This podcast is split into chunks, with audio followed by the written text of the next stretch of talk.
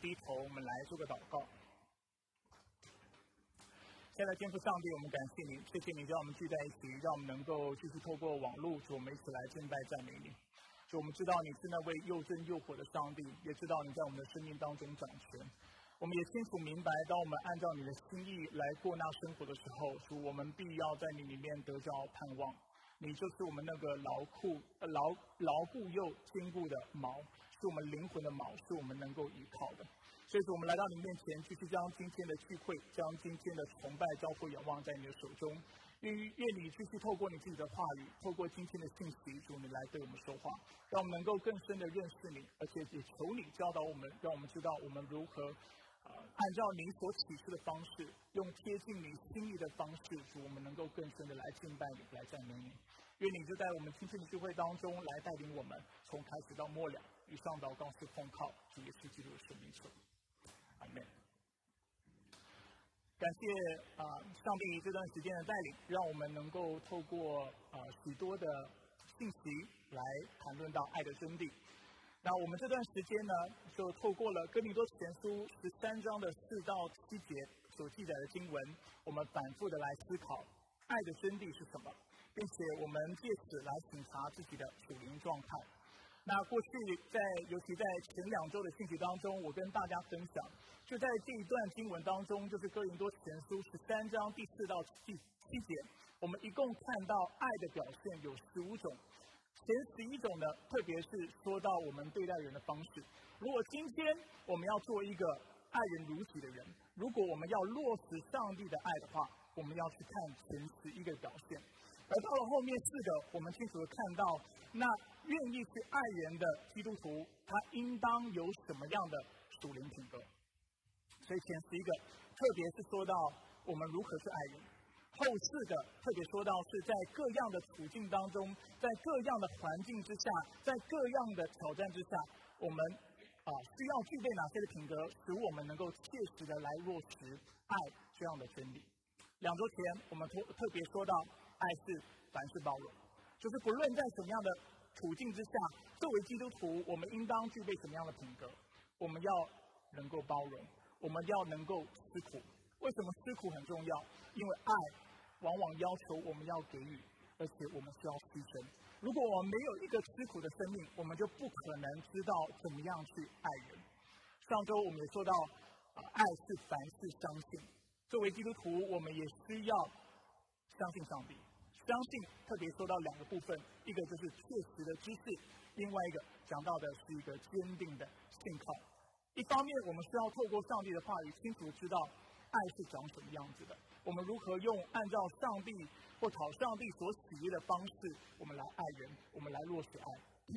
另外一方面，我们要继续抓住上帝的应许，抓住他的话语，来依靠他的应许来落实这些的爱。那今天呢，我们要继续来看。第三个属灵品格，就是在凡事当中，我们需要有盼望。那今天呢，我会稍微改变我啊讲解今天经文的方式。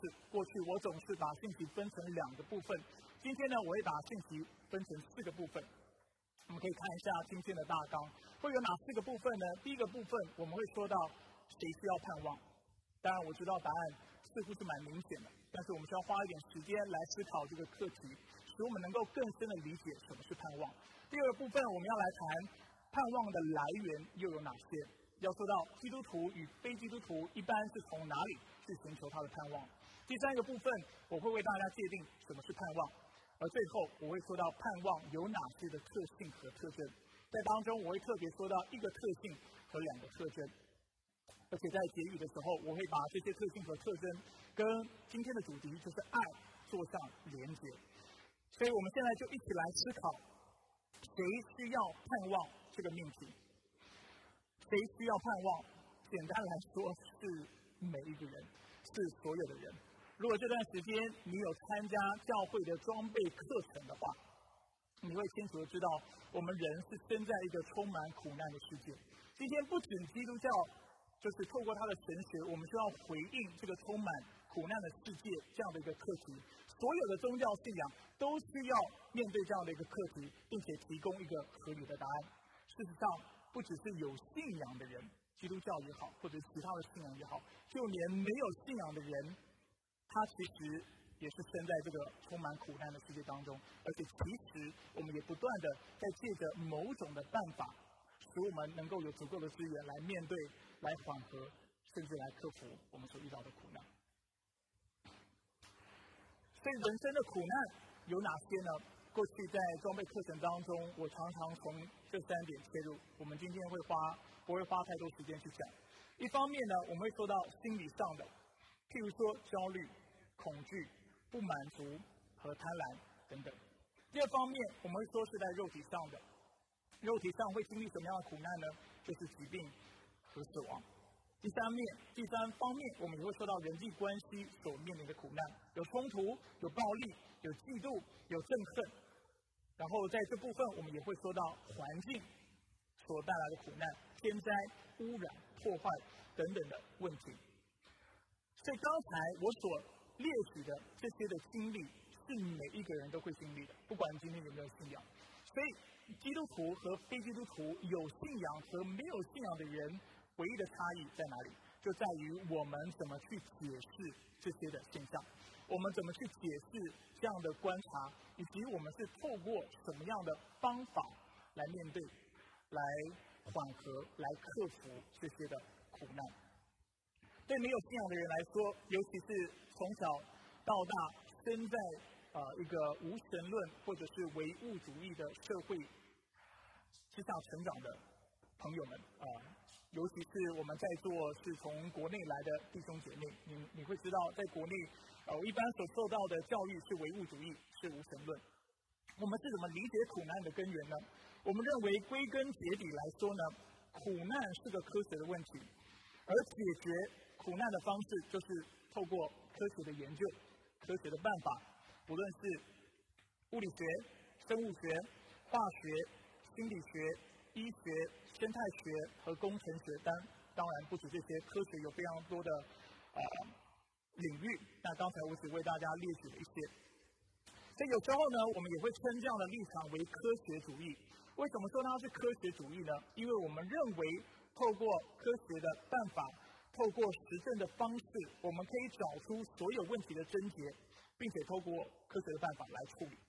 所以生病的人，我们一般会怎么样？用什么样的方法来克服这样的苦难呢？我们会看医生，我们会吃药。如果农作物有害虫侵蚀的话，我们会怎么处理这个问题？我们会撒农药。如果人心里有疾病的时候，我们会怎么理解这样的症结？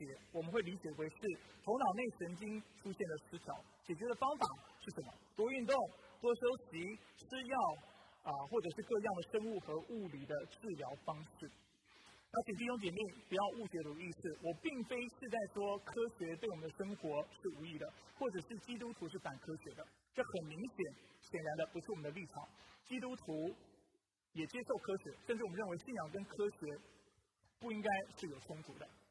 会有冲突，是因为人用自己的啊思想、用自己的知识、用自己的理解，去局限了科学。我们对科学的理解。但是从基督徒的角度来看，我们认为科学是上帝所赐的恩赐，而且是福音于上帝的，是能够对我们的生命带来益处，并且对我们的社会带来贡献的。所以我并非是在说，作为基督徒，我们是反对现代科学。我们某种程度上，我们也使用现代科学。但是我透过这些的例子，是希望大家观察到一件事情，就是我们的世界观，还有我们的预设。啊的立场，我们的偏见会影响我们解释这个世界各样的现象，还有解决这个世界当中所出现的各样问题的方式。刚才我说了，多数从国内来的弟兄姐妹背景是无神论，背景是物质主义，背景是相信科学，并且相信科学是解决，应该说是啊解释这个世界，并且解决这个世界各样。困难和问题的方法，所以这代表什么？代表我们在寻求解决方式的时候，我们不会从属灵的角度来思考这些问题。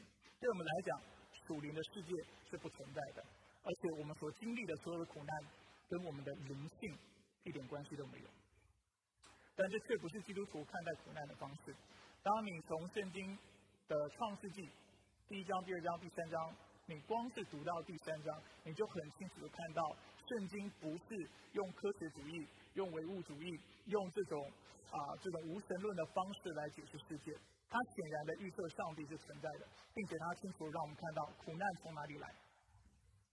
苦难从两个方面来，魔鬼的试探以及人的罪性。一切的苦难之所以会临到这个世界，没有别的原因，就两个：魔鬼的试探以及人的罪性。所以我的意思是什么？我的意思就是说，今天如果我们要克服我们苦难的话，我们不能够只是透过科学的方式，但是我们却要回到属灵的根源，寻找属灵的力量。那能够克服苦难的，使我们面对苦难的，是那能够处理我们生命当中的罪，还有处理或者是胜过死亡的权势、魔鬼的权势的力量。那我想对我们在座的基督徒，你都知道我在说的是什么。但是回到我刚才所问的问题，谁需要盼望？如果我们姑且把盼望界定为一种能够克服或在苦难当中能够得到舒缓的。期待或期望的话，那我们必须说，的确是所有的人，所有的人都需要盼望，并且我们都在寻找面对以及克服这些苦难的方法。那在说完谁需要盼望之后呢？让我们接下来来思考盼望的来源又有哪些？盼望的来源又有哪些？我刚才已经稍微勾勒了，对不信的人来说。盼望的来源往往是物质的、属世的，而不是属灵的。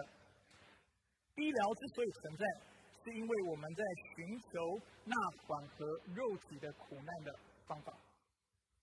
法律和政府存在，是因为我们需要维护生命的尊严和安全，规范人在冲突过后所引发的憎恨和暴力的行动和行为。音乐和艺术。存在是因为它能够为我们焦躁的心灵带来平静和安慰。再次说，基督徒不是反文化，基督徒不是反科学，基督徒不是反对刚才我们所说的这些事物的艺术、音乐、艺术、政府、法律，或者是我们刚才讲的医疗，对我们都是有帮助的。只不过这不是我们唯一的依靠。基督徒主要反对的是这些的文化，这些的。事物背后的错误的思想或背后的诠释，我们所反对的是人把这些事物当成我们终极的依靠，当成我们的盼望。所以，如果医疗的能力可以医治我们，我想我们更是要被提醒，上帝的能力更能够医治我们。这些的事物，它主要存在的价值是要让我们认识那位赐恩的主。不要我们去敬拜这些的恩典，却不去敬拜那能够啊赐下百般恩赐的恩主。所以刚才说了，医疗如果能力如果能够医治我们，我们要记得，或者透过这个事情，其实我们更要知道，上帝能力更能够医治我们的灵魂。如果社会的律法可以维护我们肉身的尊严和安全，我们就要知道，上帝的律法更可以维持和护理。我们属灵的生命，如果音乐和艺术能够为我们焦躁的心灵带来暂时的平静和安慰，上帝所赐的圣灵更能使我们得着永恒的安息。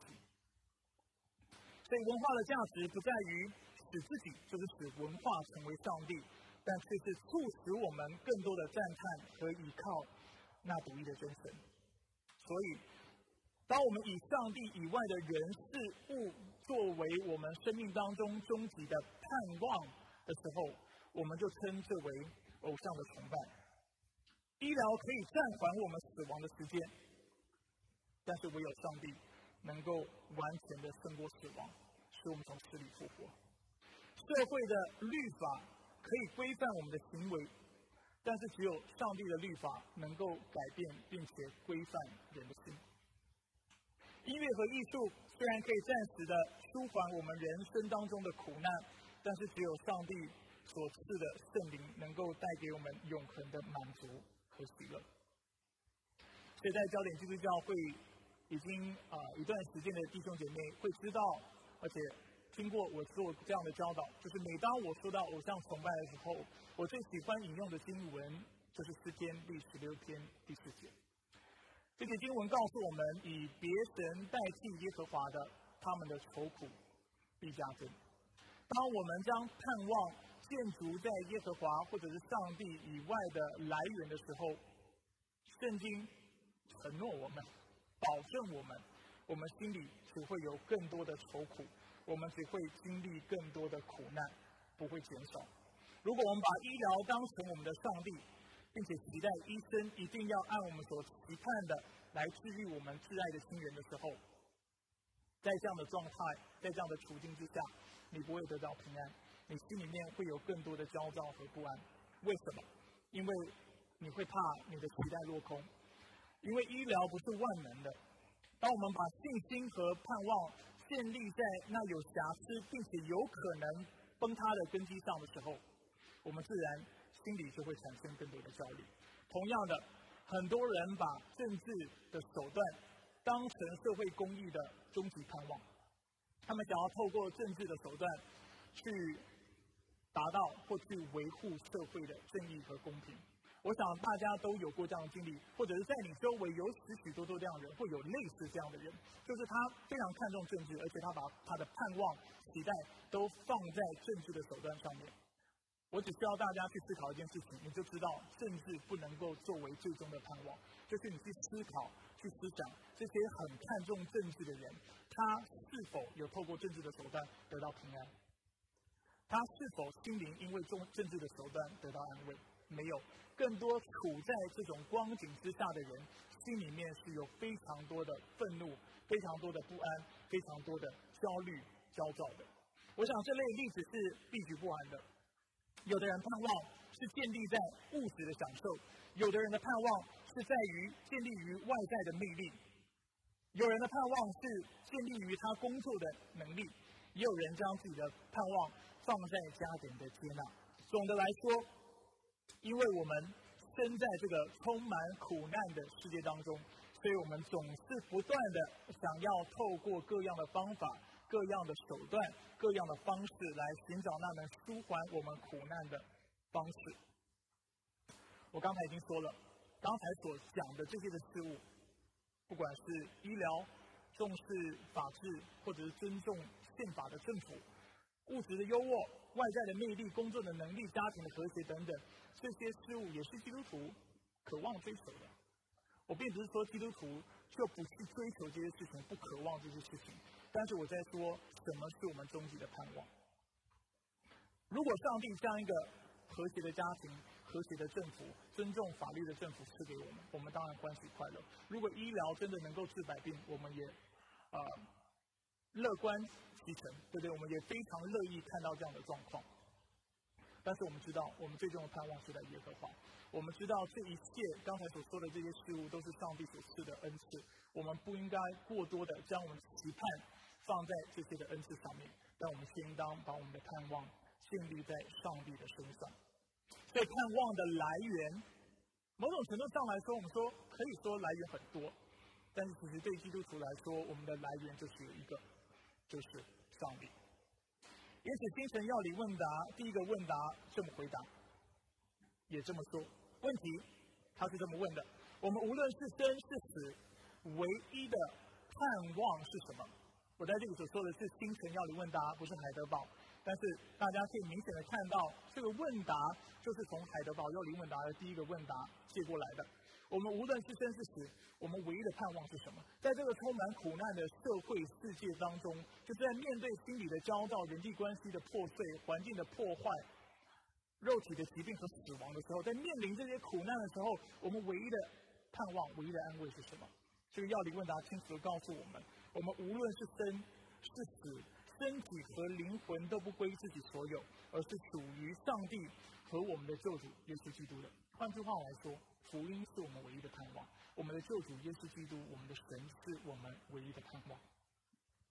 我们看一下海德堡要理问答，某种程度上来说，我们必须说海德堡要理问答在这个部分回答的更是彻底。他的问题跟刚才我们所说的有点像，你无论是生是死，唯一的安慰是什么？其实安慰跟盼望在这里可以当做互换的概念，因为这都是那能够使我们克服苦难的力量。回答：我无论是生是死，身体灵魂皆非己有，而是属于我信实的救主耶稣基督的。基本上第一个部分的答案跟刚才我们所读的完全一样。他用宝血。完全的补偿了我一切的罪债，并且救我脱离了魔鬼一切的权势。因此，他保守我，若非天父允许，我的头发一根也不会掉下。他叫万事互相效力，使我得救。故此，他借圣灵也使我有永生的确信，并且使我从此以后甘心乐意的为他而活。大家可以看得出来，这个回答里面的内容非常的丰富。啊，今天我们没有时不会有时间啊为大家展开这里面的内容，但是我想要大家注意到一件事情：为什么耶稣基督是我们唯一的盼望，是我们唯一的依靠，是我们在困难还有苦难当中唯一的安慰和盼望？因为只有耶稣基督，如同我刚才已经说的，能够胜过罪，并且胜过死亡以及魔鬼的权势。我刚才已经清楚跟大家分享了。我们唯一的盼望是那能够克服那属灵问题，还有那啊一切苦难的贞洁的力量和来和和这样的资源。因为刚才说了一切苦难都从罪和魔鬼的试探来，所以我们的依靠需要能够胜过这些的负面的力量或者这些的攻击。而谁能够胜过这一切呢？唯有耶稣基督可以。所以圣经常常这么教导我们。论到人的愁苦，罗马书八章二十二节也说。我们知道一切受造之物一同呻吟，一同忍受阵痛，直到如今。谁活在苦难当中呢？这节经文清楚让我们看到，所有的受造之物，所有的人，都是一同呻吟，活在苦难困苦当中。怎么办呢？罗马书在八章的二十四和三十七节继续告诉我们。所以我们得救是在于盼望，靠着爱我们的主。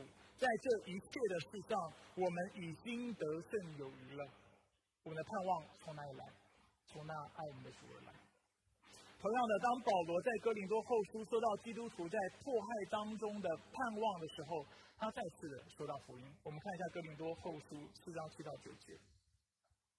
我们有这宝贝放在瓦器里，为要显明这莫大的能力是出于上帝。瓦器指的是我们的身体。那。这宝贝指的是什么？就是福音啊！如果大家去看上文的话，清楚讲到的是耶稣的救赎之功、救赎之恩，就是福音。所以，当我们有福音、有这宝贝在我们的瓦器、在我们的生命当中的时候，我们处处受困，却不被困住；我们内心困扰，却没有绝望。所以，这里讲到外在我们会遇到困难，但是因为有福音，因为上帝耶稣基督就是我们盼望的缘故。所以我们最终不会被困住，我们内心会有困扰，但是我们最终不会有绝望。我们会遭受迫害，但是我们却不会被上帝撇弃。最后经文告诉我们，我们甚至会被击倒在地。这里的击倒在地，包括了我们可能会经历肉体的死亡，但是因为福音的缘故，我们却不是灭亡，我们的灵魂却要存到永远，而且在未来得着复活的身体。所以我们的盼望是从哪里而来？我们的盼望是从福音而来。所以我们现在越来越靠近盼望的界定方式。到目前为止，我希望大家清楚的留意到一件事情，就是我们不可能作为基督徒，我们不可能从我们的信仰的范畴之外，从圣经的范畴之外去界定盼望。圣经清楚的教导我们，我们的盼望是建立在上帝的身上，是建立在福音的救赎上面。所以。如果我们要界定什么是盼望的话，也许我们可以先是这么界定：我们可以说是盼望是那来自于相信福音及上帝在基督基督里所赐的一切的应许。什么是盼望呢？盼望是来自于相信福音。福音是什么？就是上帝在基督里所赐的一切的应许。不过我们不能只停在这里，我们需要啊进一步来思考这个盼望到底是什么。一般神学家在讲到盼望的时候，会接着说到啊，下面我要说到的三个特色的特征，或者是更具体来说是一个特色和两个特征。哪两个或者是哪三个特色的特征呢？第一，就是这盼望是可靠的；第二，它能使我们欢喜和耐心的等候；第三，它也将促使我们进行度日。我们来看一下盼望完完整的定义。我只要我跳过一个经文，我说你先跳过一个经文没有关系。我忘记的代表就是不重要。我们来看一下盼望怎么界定。下两章应该就是了，或第三章。继续。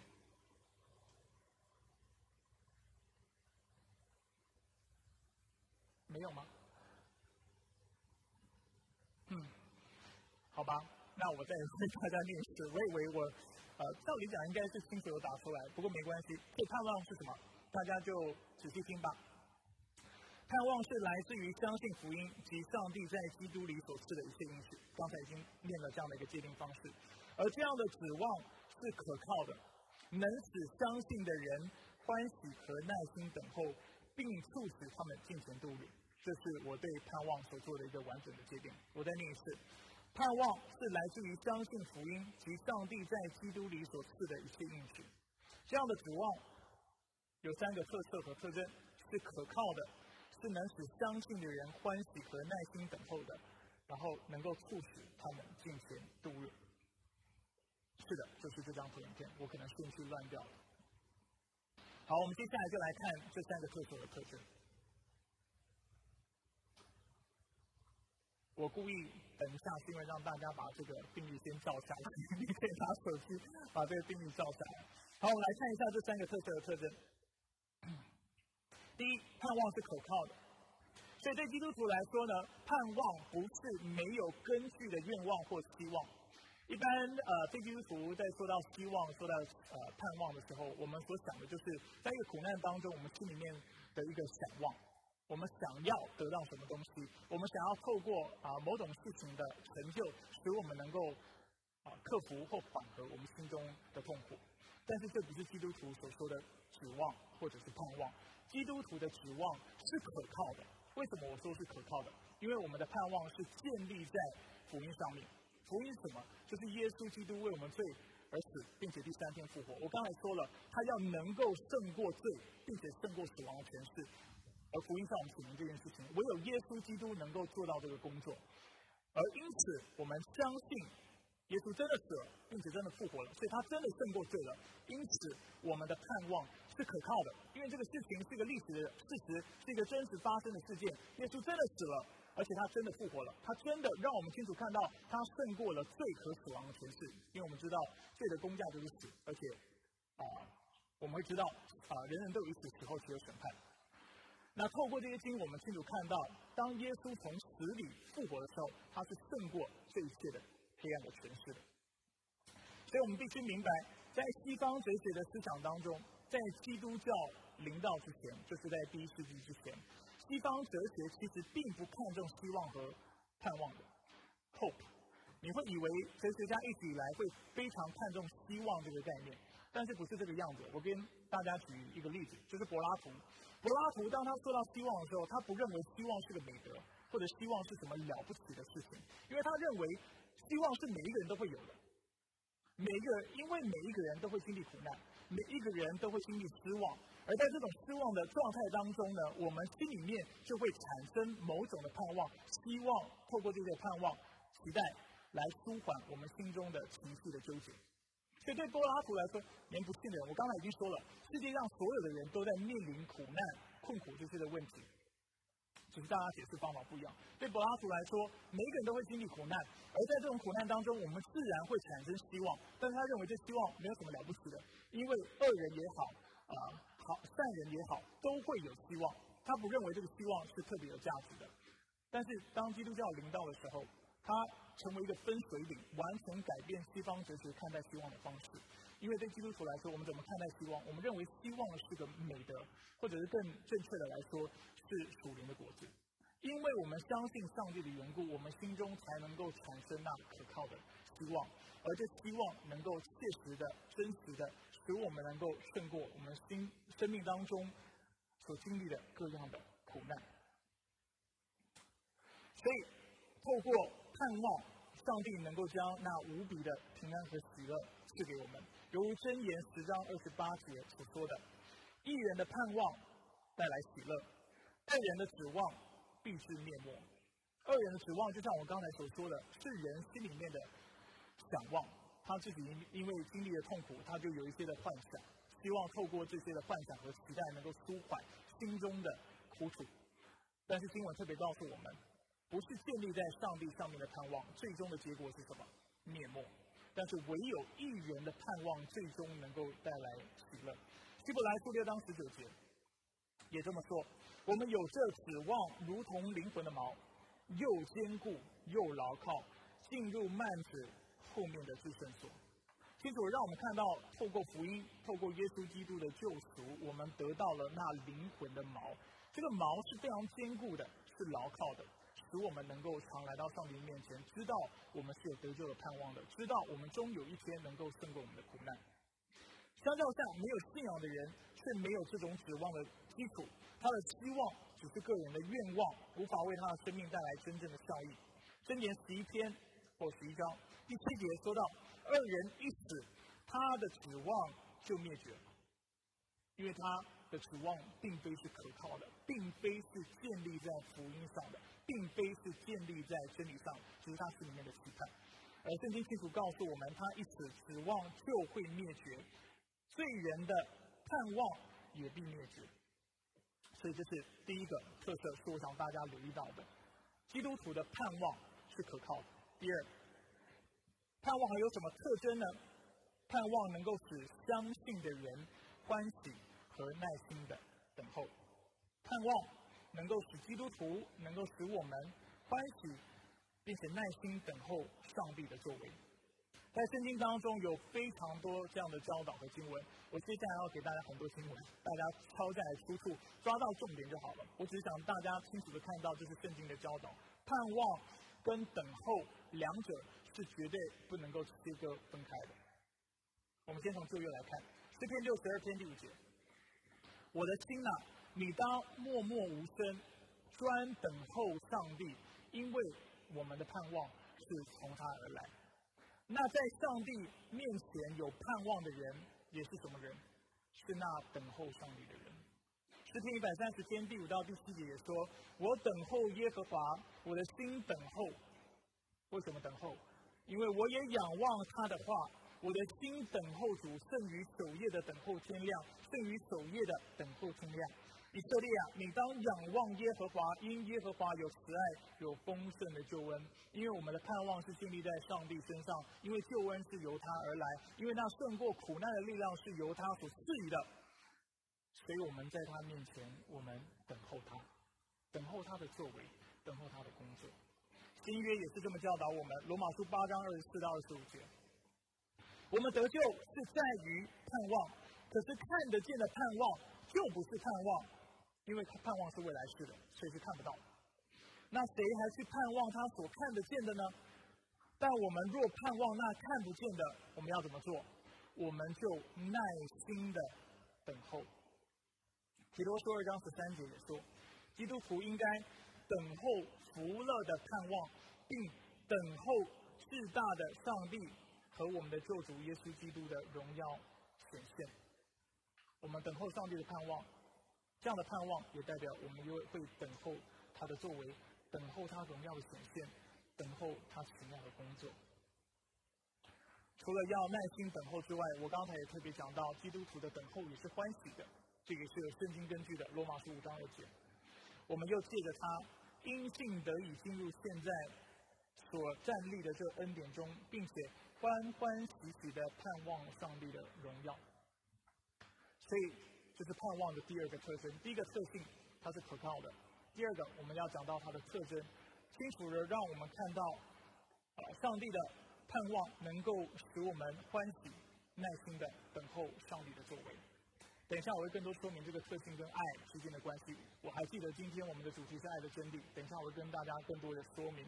我们先看第三个特点，或者应该说第三个特征：盼望能够促使我们进前度日，盼望能够使相信福音的人进前的、积极的来过生活。啊，有的人会有这样的一个想法，他会认为，如果基督徒在主里面得到盼望，在主里面得到那救恩的确据，啊，而且得知自己有上帝一切丰富的恩典的话，他认为这样的基督徒可能会好吃懒做、游手好闲等等这样的状况，因为他已经知道他一定会得救了，所以他就会开始偷懒。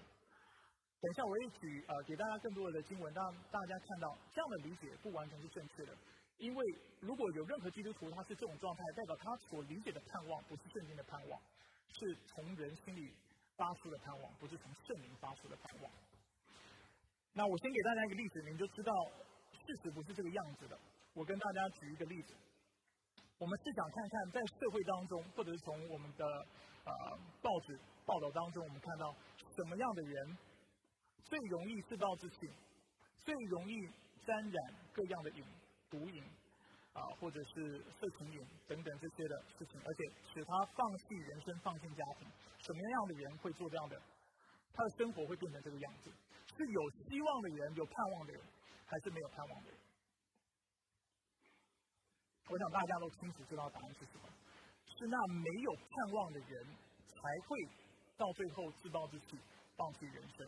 身上毒瘾等等的状况，那有希望的人却反而会非常珍惜自己的时间，然后非常积极的过他的生活。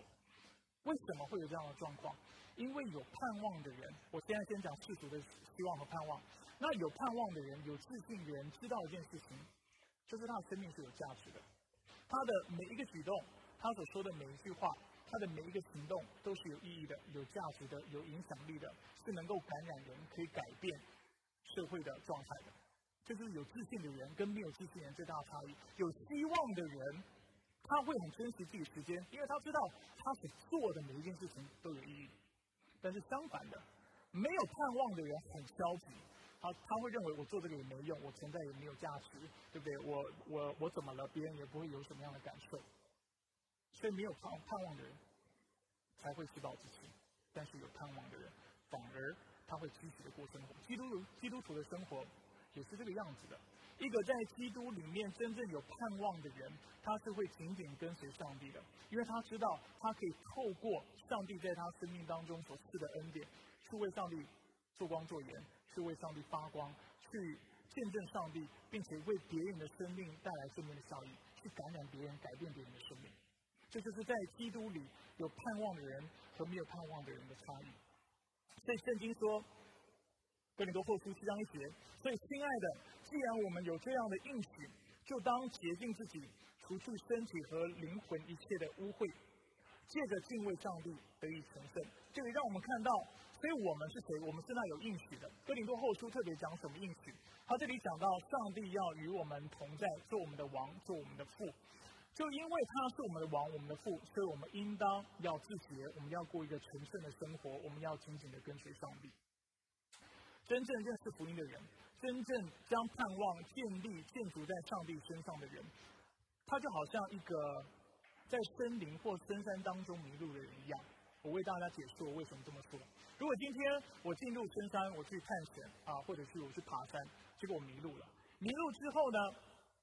感谢主，就是在迷路过了一段时间之后，突然遇到一个人，然后我问这个人说：“你知道怎么样啊，可以啊，可以离开这个深山吗？让我回到城市当中？”如果这个人跟我说可以的话，我心中会产生什么？我心中会产生希望，但是我不会只是停留在这种心中产生希望的状态。当这个人继续告诉我：“那好，我带你出去，你跟着我走，你觉得我会不会跟着？紧跟着他？我肯定会紧跟着他。”我很害怕，我一根丢了，今天我又再一次的陷入迷失、迷路的这样的状态之下。那我会一直跟着他，一直跟着他，一直到我全身而退，对不对？我能够出这个森林或深山的时候，我才会得得到满足。基督徒也是这个样子，这也是上帝为我们呈现的一个救恩的画面。今天我们是活在苦难当中，活在罪当中，我们是迷失的，而因为耶稣基督的道成肉身，因为福音。的缘故，我们清楚看到一个得救的盼望，我们得着救恩、脱离困苦苦难的方式，就是通过耶稣基督。但是耶稣基督不仅告诉我们你要相信我，他也在信当中清楚告诉我们，你也要紧紧的跟随我。所以，当我们得救之后，我们会不会继续紧紧的跟随耶稣基督？会，因为我们害怕，今天我一没有继续紧紧跟随他的时候，我又允许我生命当中有破口，我又落入了这种救人饶我的状态，再次被我的私欲所辖制，然后过一个啊，就是充满罪恶的生活。那我们都经历过，我们也知道，在罪当中的生活是充满苦难，是没有喜乐的，是充满焦躁的，是没有平安的。那我们为什么要允许我们再次的去进入、陷入这样的状态呢？所以基督徒是什么样的人？他除了透过耶稣基督得到盼望之外，他也会紧紧的跟随耶稣基督，因为他知道唯有耶稣基督有那生命的道路，啊，他是道路，他是真理，他是生命。唯有跟着他，唯有透过他，我们才能够到父那里去。所以我们会紧紧跟着他，一直到我们救恩完成的那一天。所以。盼望是什么？基督徒的盼望，三个特色特征是可靠的，是能使相信的人欢喜和耐心等候的，并且能够促使我们尽情的度日。我们知道，唯有紧紧跟随他，我们才能够经历在福音当中所赐的一切的应许。不然，我们仍然会活在老我救人当中，跟我们的罪性拉扯。虽然信了福音，虽然最终要得救，但是这个过程其实惨不忍睹。所以最后，我想要谈一下盼望和爱之间的关系，然后也借此来结束今天的信息。所以，为什么凡是盼望这样的一个属灵品格，对基督徒落实爱这件事情来说这么重要呢？虽然是结语，但是我要再给大家两点。今天的小点很多，记不得我的细节所说的细节没关系，抓到它的主要的内容主干就好了。为什么我们需要具备？凡是盼望这样的属灵品格，为什么我们需要把我们的盼望建立在上帝身上？第一个原因，因为只有福音能够改变人心，只有福音能够改变人心。我们的苦难，犹如我今天的信息不断啊，就是不断重复的，我们苦难是来自于我们的罪。那唯一胜过罪的方法是什么？就是圣灵的更新，透过上帝自己的工作。所以，只有福音能够改变我们，而且也只有福音。能够改变我们周围的人，所以在这段时，我之所以会在今天的信息当中带领大家一起来思考，谁需要盼望，还有盼望的来源这两个问题，就是想让大家留意到这件事情。人际关系的破碎的症结，是来自于人的罪性。换句话来说，我们跟一个人处不来。不论是在婚姻当中，在教会当中，在家庭当中，在交友当中，处不来真正的原因，不是因为你没有社社交手腕，不是因为你沟通能力不好，啊，或者是你不会讲话，最主要的问题，其实还是罪的问题，属灵的问题，也不是什么教养的问题。我们是再次重复，不是说教养啊。啊，交际能力啊，沟通能力不重要，都有价值，但是不是我们最终的盼望。OK，我们最终的盼望在于那能够胜过罪的力量，就是来自于上帝。人际关系为什么会有问题？你可以透过各样的外在的方式，啊，社交的手腕，啊，教育的方式，你可以改变外在的形态。但是我已经说过了，社会的律法、政府的律法能够改变外在，只有上帝律法能够改变人心。世俗的方法能够改变外在，但是不能够啊斩除那个就是根的病源，就是那罪的问题。当我们希望跟一个人有一个美好的关系，能够彼此相爱的时候，我们所期盼的是那罪罪性、那罪的根本能够完全的被克服和胜过。而只有在这种情况之下，我们才有可能在主里合一，在主里有一个非常健康、非常。理想的关系，所以如果我们期待看到自己的婚姻与家人和亲友，或者是甚至与教会弟兄姐妹的关系要能够健康的话，我们必须提醒自己，这是只有上帝能够做的事情。我们需要上帝改变我们，而且我们需要上帝来改变对方。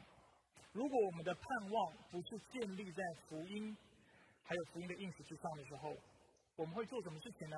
我们就会开始妄想，想要透过世界的方法来安抚自己心中的情绪，还有改善我们跟那个人关系。我刚才已经说了，以别神替代耶和华的，他们的愁苦必加增。当你开始慢慢的落入这样的一个状态，不再依靠上帝的话语，不再依靠上帝，不再把你的盼望寄托在上帝身上的时候，你就会开始很多人的东西出现，用很多的世俗方法，而这会对你的人际关系带来什么样的影响？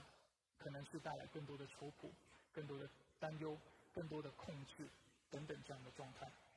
所以你的婚姻、你的家庭，甚至你的牧师和你的教会都不能够救你，或者是带给你真正的幸福。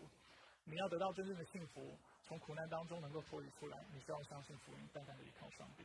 上帝是你唯一的盼望。第二，因为盼望决定你现在生活的状态。是否仰望上帝，决定了你在苦难当中的状态。这几周我不断的提到，基督徒是知道如何与苦难共处的人。不是说我们不想克服苦难，我们当然想克服苦难，但是圣经清楚告诉我们在基督来之前，啊，魔鬼的势力就仍然会存在，罪性也会仍然存在，我们无法完全的克服胜过一切的苦难，所以我们只好学习，就是在这个苦难当中学会跟我们的苦难共处。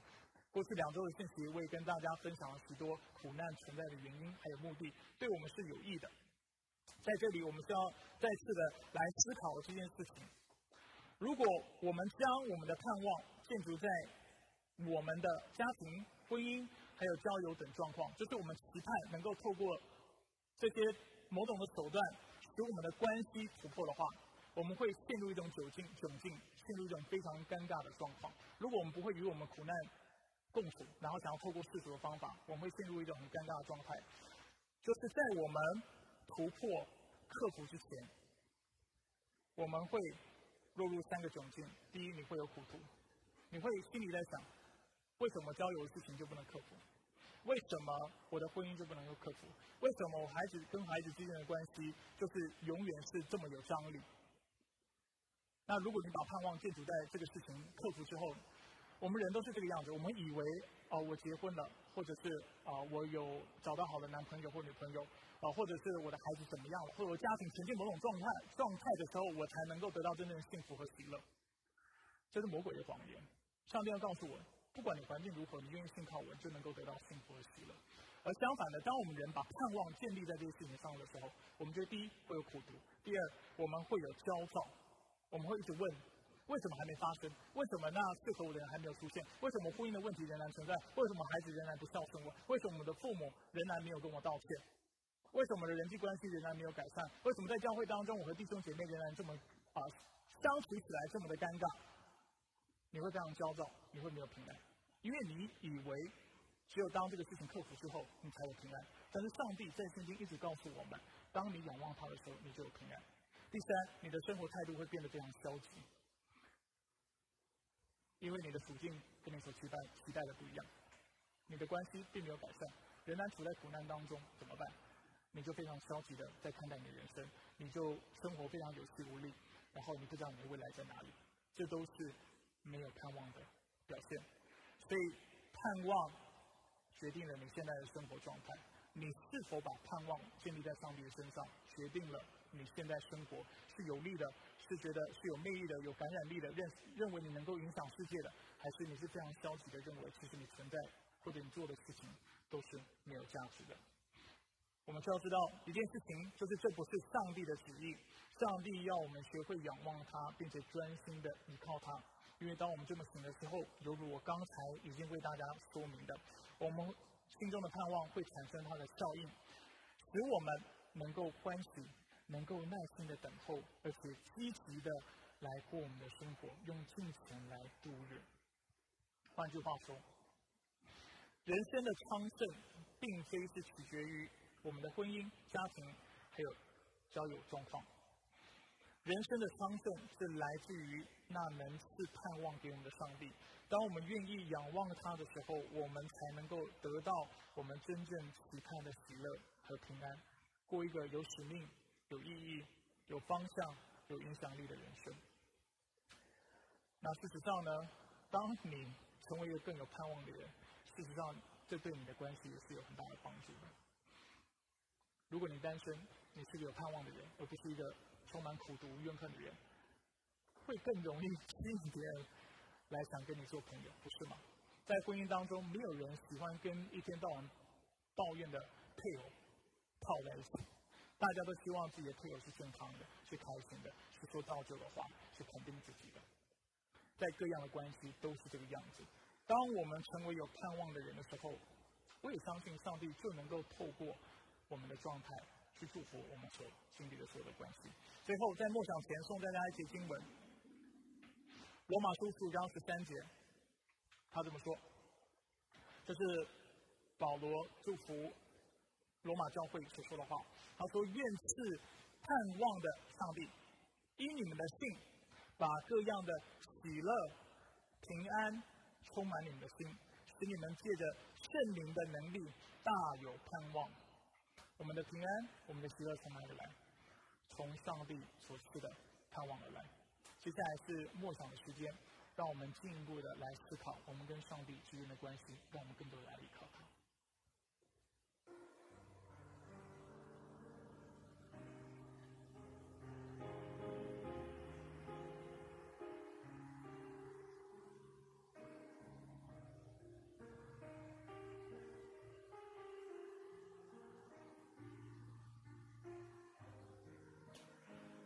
亲爱的弟兄姐妹，让我们低头一起来做个祷告。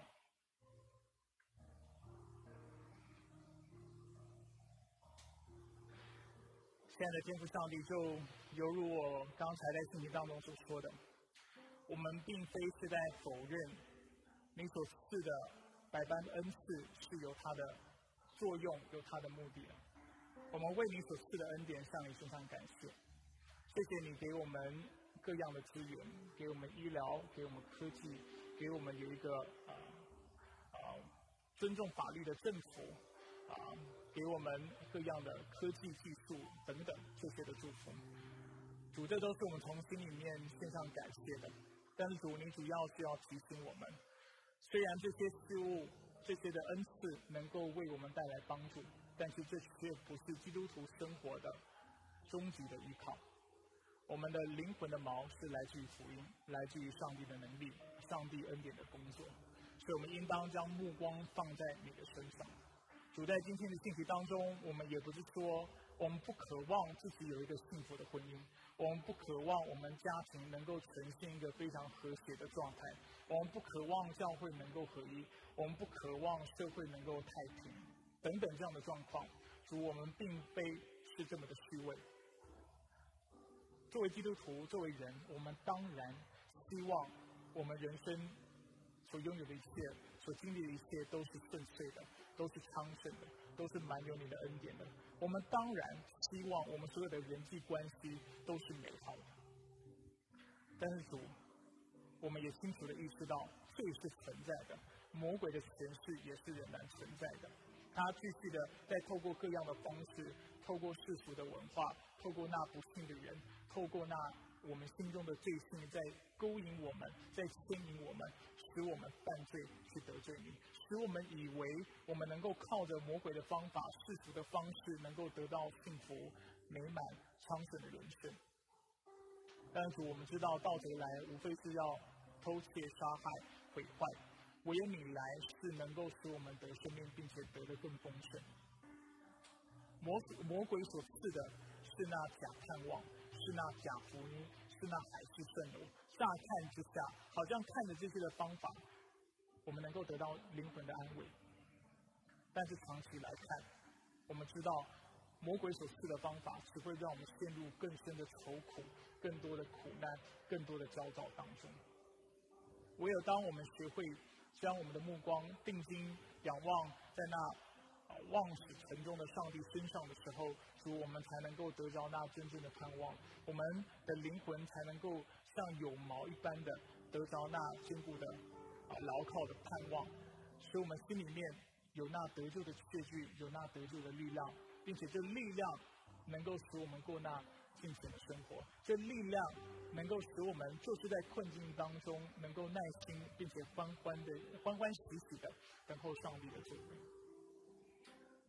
所以说，我们今天并非是要否认我们人生当中有许多的困难、苦难是很难克服的，而且这些的苦难的确让我们心中愁苦。